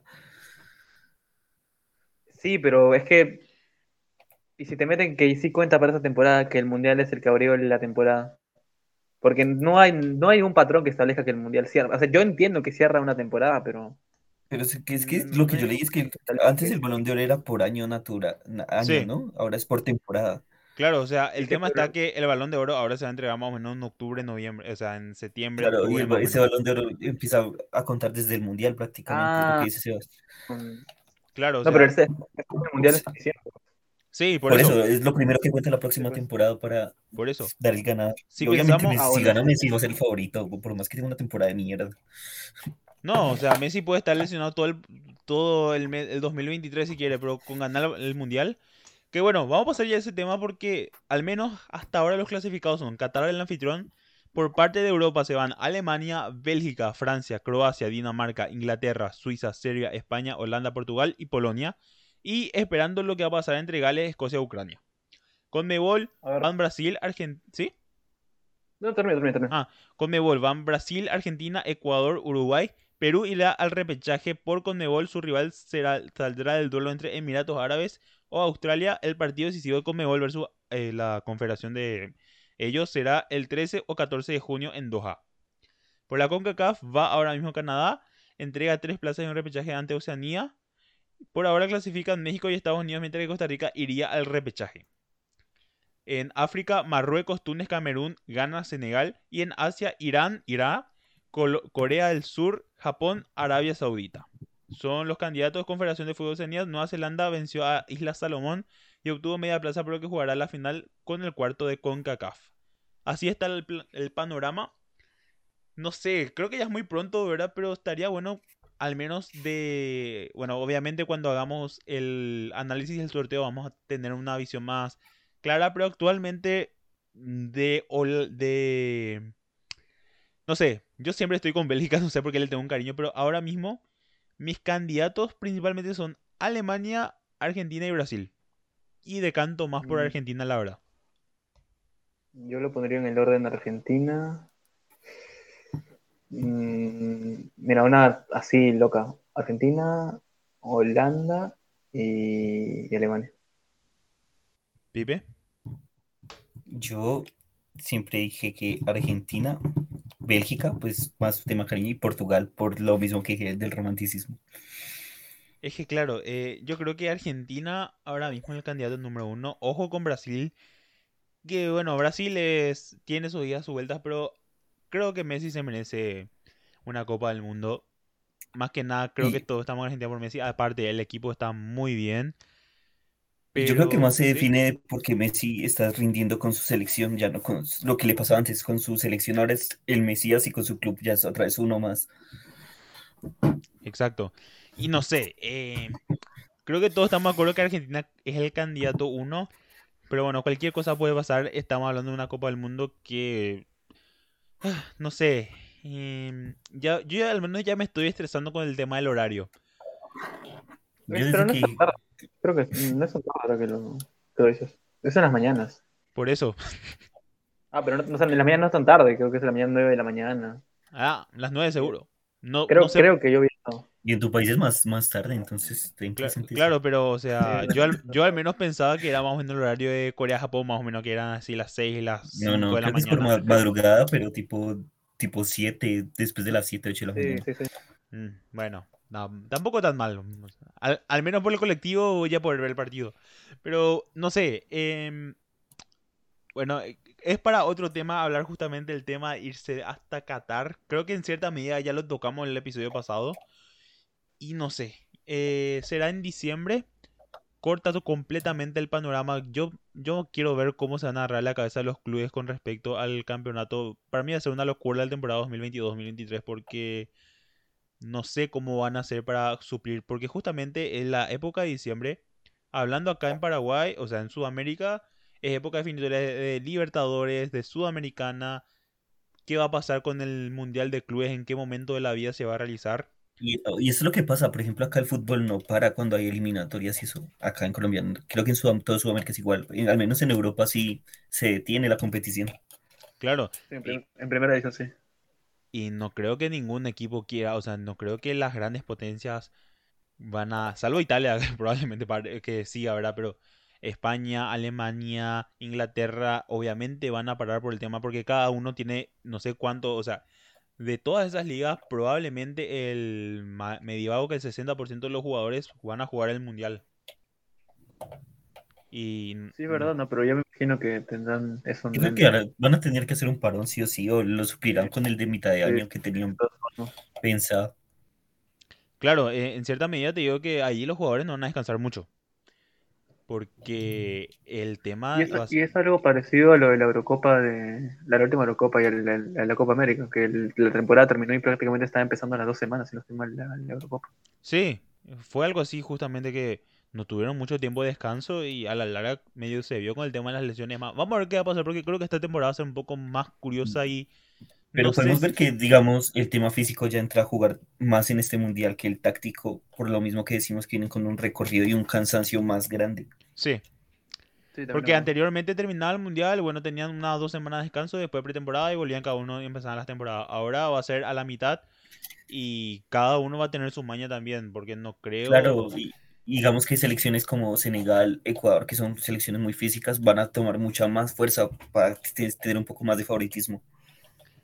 Y si traemos esto a Sudamérica, Brasil al menos no va a tener problema, pero selecciones como Ecuador, como Uruguay, como Perú, básicamente tienen ciertos jugadores que del plano local que van a tener parate, o sea, no van a poder ni tener, no van a tener que, no van a poder ni descansar, mejor dicho, y van a volver acá con ritmo, pero va a ser difícil porque van a volver a entrar a una pretemporada.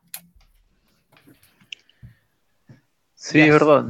En el plano, eh, antes que, que Sí. continúes, en el plano local, yo creo que el campeonato acá, en- no diría que no es exigente, ¿no? Pero compararlo con la exigencia que se tiene en otros países es absurdo. Y con los rivales que les va a tocar enfrentar, no sé qué grupo nos, podría tocar, porque aún estamos, insisto, pero, pero yo creo que sí, el tema físico va a ser bastante pesado. Que aquí el campeonato también termina en diciembre, pero claro, no todos son del campeonato local, entonces puede afectar bastante. Claro.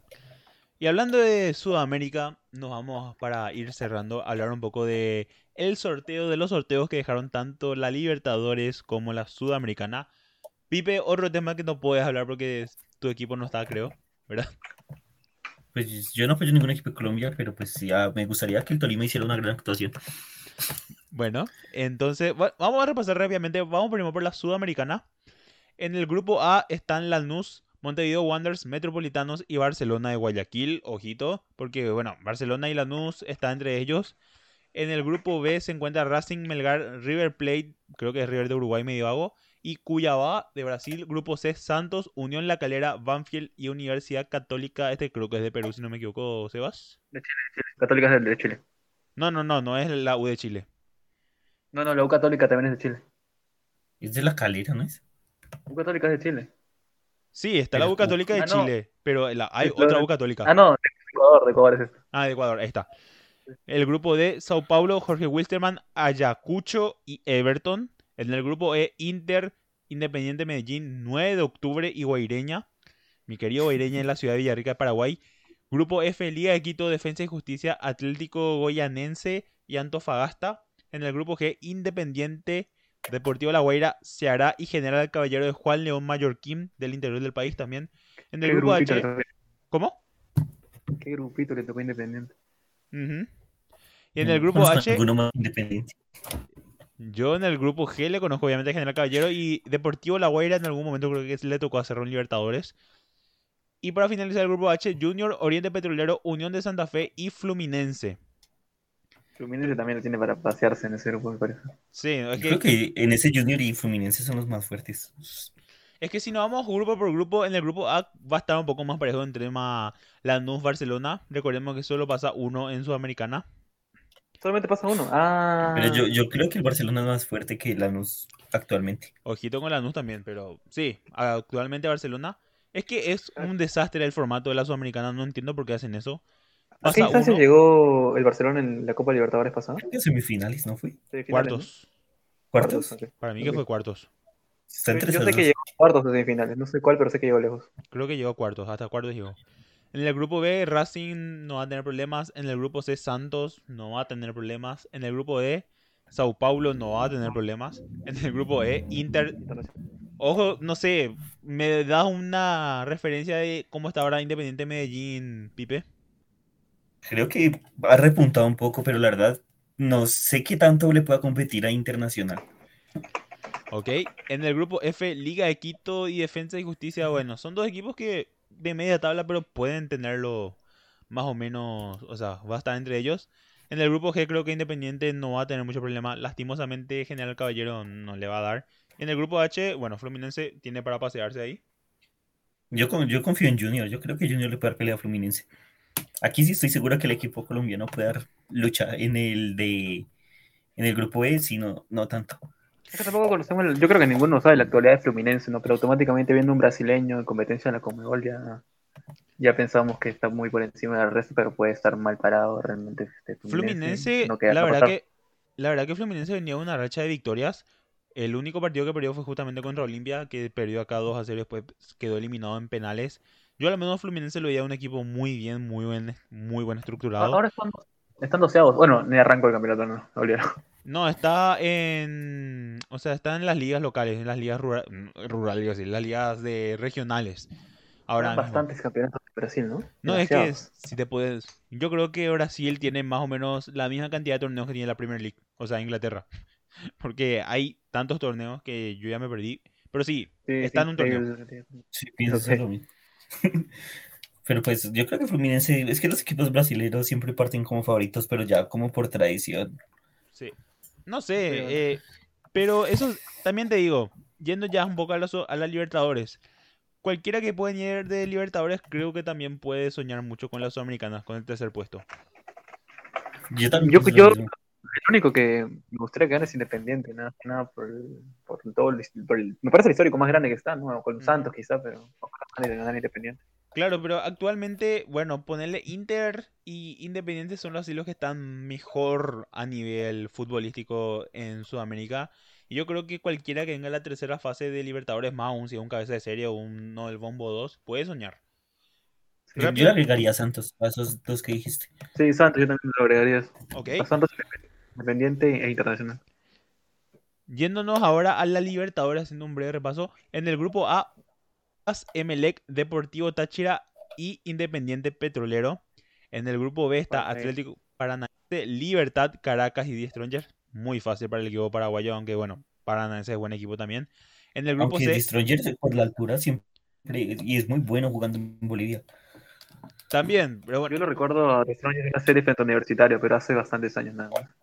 En el grupo C están Nacional, Vélez Sarsfield, Bragantino y Estudiantes. Ojo con este grupo. En el grupo D, Atlético Minero, Independiente del Valle, Deportes Tolima y América. No me acuerdo cómo se llama. eh, América MG, que le eliminó a Guaraní en la primera fase. En el grupo E, vos sabés que este grupo me gustaba mucho hasta que vi el último nombre. Boca Juniors, Corinthians, Deportivo Cali y Always Ready. En el grupo F. River Plate, Colo Colo, Alianza Lima y Fortaleza. Me salto este grupo porque quiero hablar mucho de este. En el grupo H, Flamengo, Universidad Católica, Sporting Cristal y Talleres. Y el grupo G, que creo que es el grupo de la muerte, Peñarol, Cerro Porteño, Colón de Santa Fe y Olimpia. Va a haber clásico paraguayo. Creo que la última vez que hubo un clásico fue el año pasado en Sudamericana entre Nacional y Peñarol. Pero en Libertadores y en fase de grupos no me acuerdo ninguno así rápidamente hablando. No, no sé, pero creo que eso es lo que a mí no me gusta principalmente la Libertadores, que ponga dos equipos del mismo país a competir en fase de grupos. Es que son cinco argentinos y cinco brasileños, ¿no? Sí, Y el resto son sí. poquitos. y son cuatro eso, que estamos- vienen de fase fría. ¿Ya ves? Yo Ahora- siento que es muy injusto que los pongan a competir entre ellos, más porque son menos equipos, como decías tú. ¿Ves a los dos paraguayos quedándose afuera? ¿Cómo? ¿Ves a los dos paraguayos quedándose afuera? No. Uno de los dos puede ser. Hablando, vamos a hablar un poco grupo por grupo. Y bueno, el grupo. eh, Voy a empezar con el grupo G. La verdad, Cerro Olimpia no los veo afuera. Inclusive te digo que puede haber una posibilidad que vayan los dos, pero ojo con Peñarol, o sea, creo que lastimosamente Colón, ojo, muy buen equipo, pero es el que parte como menos favorito. Creo que Peñarol y Olimpia parten como favorito, pero Cerro Porteño se armó muy bien, tiene un muy buen equipo también. Este grupo es un poco delicado porque primero luego Cerro y Olimpia van a jugar entre ellos la primera fecha y sí o sí van a jugar con todo ellos. Va a ser el martes que viene. Con Olimpia de local va a ser el local en el Defensor del Chaco. Y de ahí hay que ver cuál va a ser la hoja de ruta que va a tomar cada uno. Cerro va a ir a Colón, Olimpia va a ir a Montevideo. Y no sé, yo creo que Peñarol lo que tiene que hacer es ganarle a Colón. Porque yo al menos veo que el primer partido de Cerro Olimpia va a terminar un empate y ahí ver qué va a pasar. Eh, el tema es si Peñarol no suma mucho, pueden soñar los equipos paraguayos, pero me parece descabellado pensar que los dos van a pasar, aunque eso es lo que yo creo. Analizando grupo por grupo, en el grupo A, Imelec, Palmeiras, Deportivo Táchira y Independiente Petrolero. No creo que haya muchas dudas. ¿Quiénes van a pasar acá? Palmeiras y Emelec. Yo creo que Emelec tiene mucha oportunidad también. Sí, o sea, Emelec es un equipo... a mí en lo personal nunca me ha gustado cómo juega Palmeiras. No sé cómo ganó dos Libertadores seguidas, pero pues algo tendrá que, hacer bien para, para llegar tan lejos siempre. Sí. En el grupo B está Paranaense, Libertad, Caracas y Destroño. Yo creo que Paranaense y Libertad lo tienen fácil. Sí, yo, tengo que decir que es verdad que Destroño Bueno, yo lo vi frente a Universitaria, pero hace mucho tiempo, en 2013, si no estoy mal. Fue la, es la única referencia que tengo y no sé cómo andar el equipo hoy en día, pero igual pienso que no, no debería complicarse ni el brasileño ni el Libertad. Creo que a tercero, algo así, pero yo creo que The Strongers tendrían que tenerle cuidado, ¿no? No creo que lo pase tan fácil contra él. Claro, pero el tema es que, bueno, e, el, eterno problema de los equipos brasileños, de local te van a complicar la vida, pero si sacas un empate ya te vas a festejar. Y de visita, no, no, le veo, o sea, The Stronger ganando en Brasil o ganando en Paraguay va a ser una, va a ser una catástrofe, principalmente para Libertad, que, bueno, tiene un buen plantel, la verdad.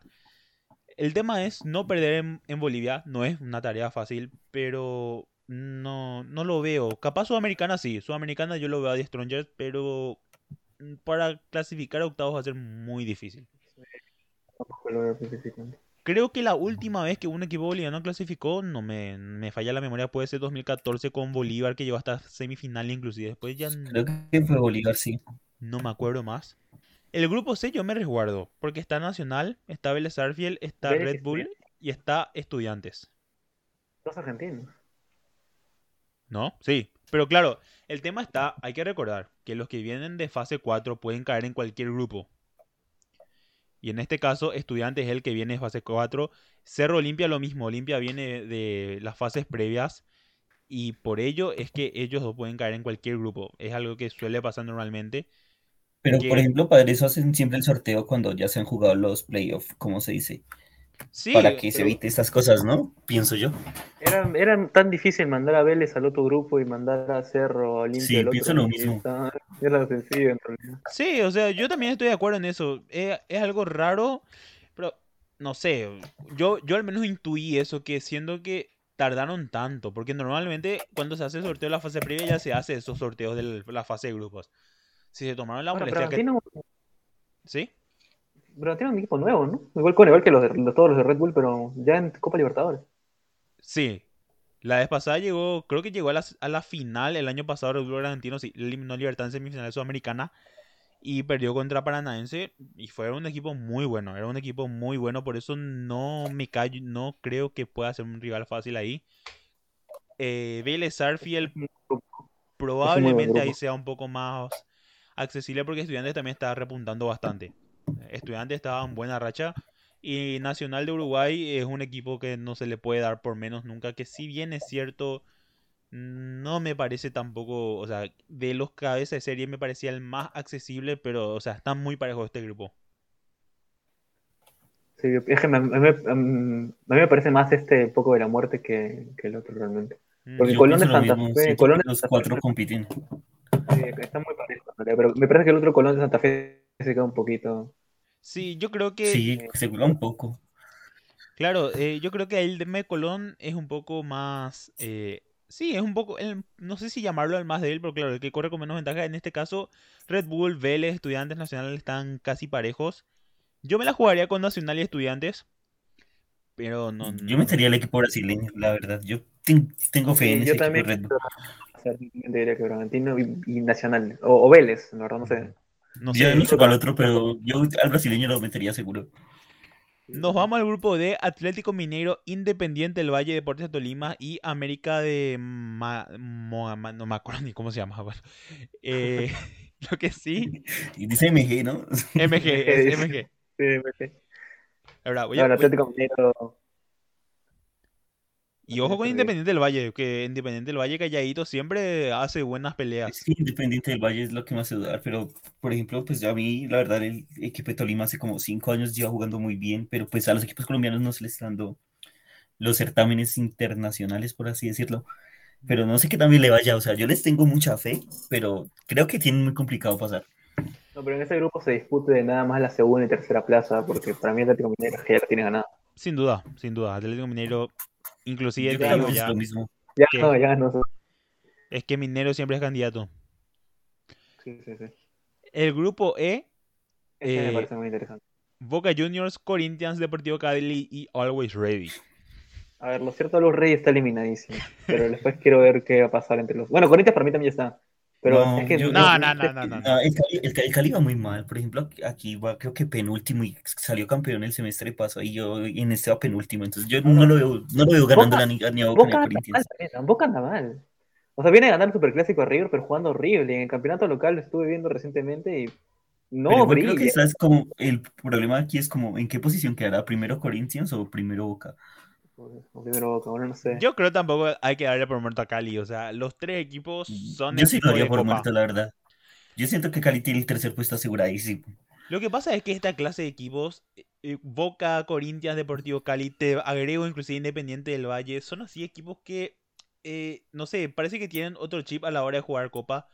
El Boca Junior el año pasado no le ganaba a nadie y igual nomás eh, por robo, porque fue por robo, fueron eliminados.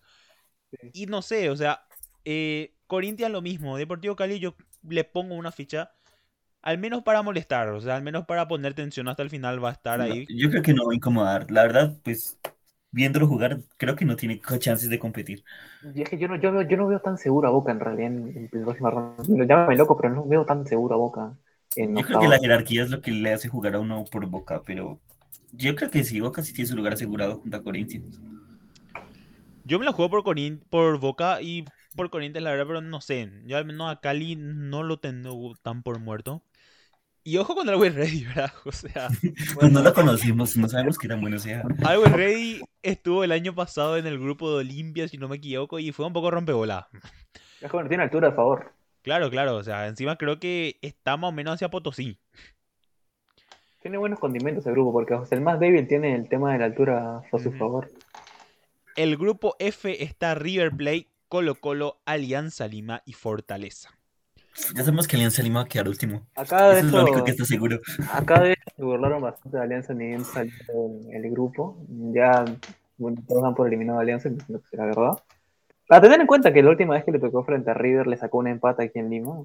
No sé, no creo que lo logre esta vez, pero ojalá. Pero creo que ese fue el único punto que sacó en esas elimina- Sí, en esa Incluso ese punto. No sé qué tal andará Colo Colo, Fortaleza siempre tendrá el plus de ser brasileño, pero no. Pero no, River es River. River Sí, sigue no. siendo una máquina. River.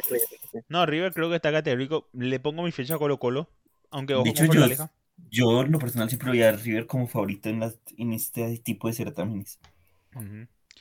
Luego el grupo G, que estoy hablando yo, Peñarol, Cerro Porteño, Colón, Olimpia. Yo la verdad creo que Cerro y Olimpia pasan, más que nada porque conozco el nivel de ellos dos. No es que tampoco, o sea, Peñarol es un equipo que impone respeto por el nombre, pero si nos sí. vamos por el fútbol, últimamente no, Vive no del sé. pasado.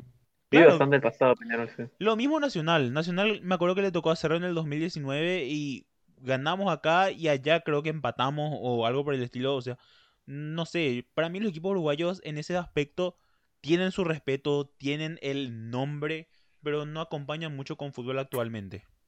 Sí, eso estoy, estoy totalmente de acuerdo. Peñarol eh, fue el más grande de, de América en algún momento, pero hace muchísimo tiempo. Pipe, busca hablar de Sí, este yo grupo. siento que es que yo la verdad siento que el fútbol uruguayo en sí tiene un bajón de nivel muy, muy grande.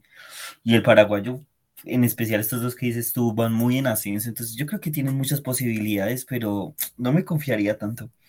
Yo tampoco, o sea, yo te digo esto y probablemente cuando me vaya a acostar dije que acabé de decir, ¿verdad? Pero, no sé, Cerro Porteño está muy bien. Pero Sí yo creo que lo que dices tú es verdad. Uno de los dos seguro tiene que pasar. No, no, no, o sea, categórico. Yo creo que eh, de por sí ser eh, Paraguay es el único país que prácticamente está metiendo un representante al menos octavo final cada copa y yo creo que si no pasa ni uno va a ser un bochorno porque al menos hasta cuarto final estamos acostumbrados los equipos paraguayos. No sé, y encima ahora que se armó muy bien, que si bien es cierto se lesionó su goleador eh, Robert Morales, se lesionó la selección, tiene a Moreno Martins que todavía no está convenciendo del todo, pero se está sentando poco a poco. Olimpia es un equipo que sabe jugar copa y sabe lo que es la copa ganarlo. Mm, tiene un, le trajo a un, a un preparador físico uruguayo llamado Pablo Rosso que le está haciendo volar. Y no sé, creo que Piñarol, eh, como, de- como les decía, es más nombre. Y ojo con Colón también. Poco se habla que Colón, si no me equivoco, ganó una copa en Argentina el año pasado. Con lo cual no sé, pero yo al menos tengo fe en los equipos paraguayos que pueden pasar. No sé ustedes, sus candidatos. Yo creo que daría Nacional y la- cualquiera de los dos de Paraguay.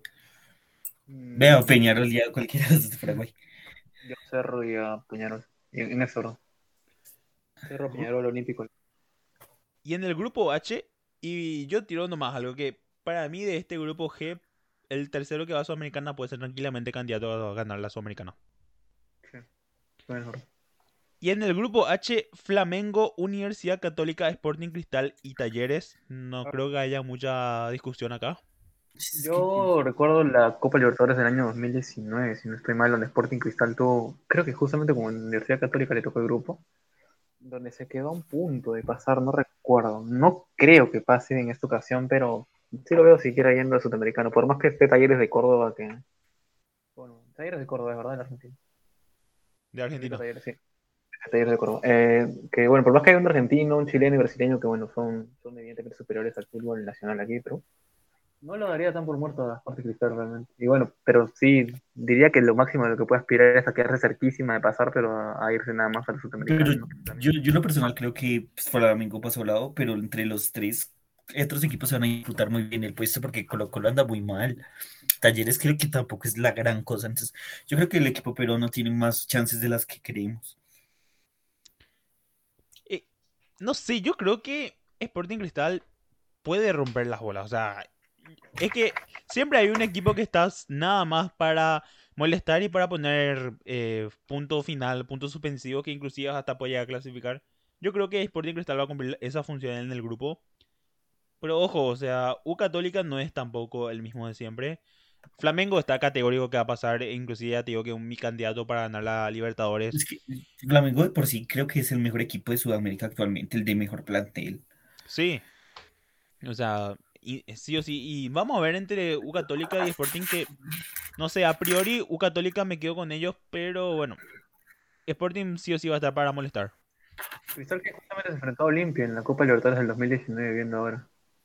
Olimpia, Godoy Cruz y a Universidad de Concepción de Chile, que Uh, se quedaron terceros. A muy cerca de pasar. Sí, y ese año era que pasó Olimpia y no me acuerdo qué otro equipo pasó. U de Concepción, no. ¿Quién, era- No tengo quién era el cuarto? Era Godoy Cruz, Argentina. Creo que Godoy fue el que pasó. Y bueno.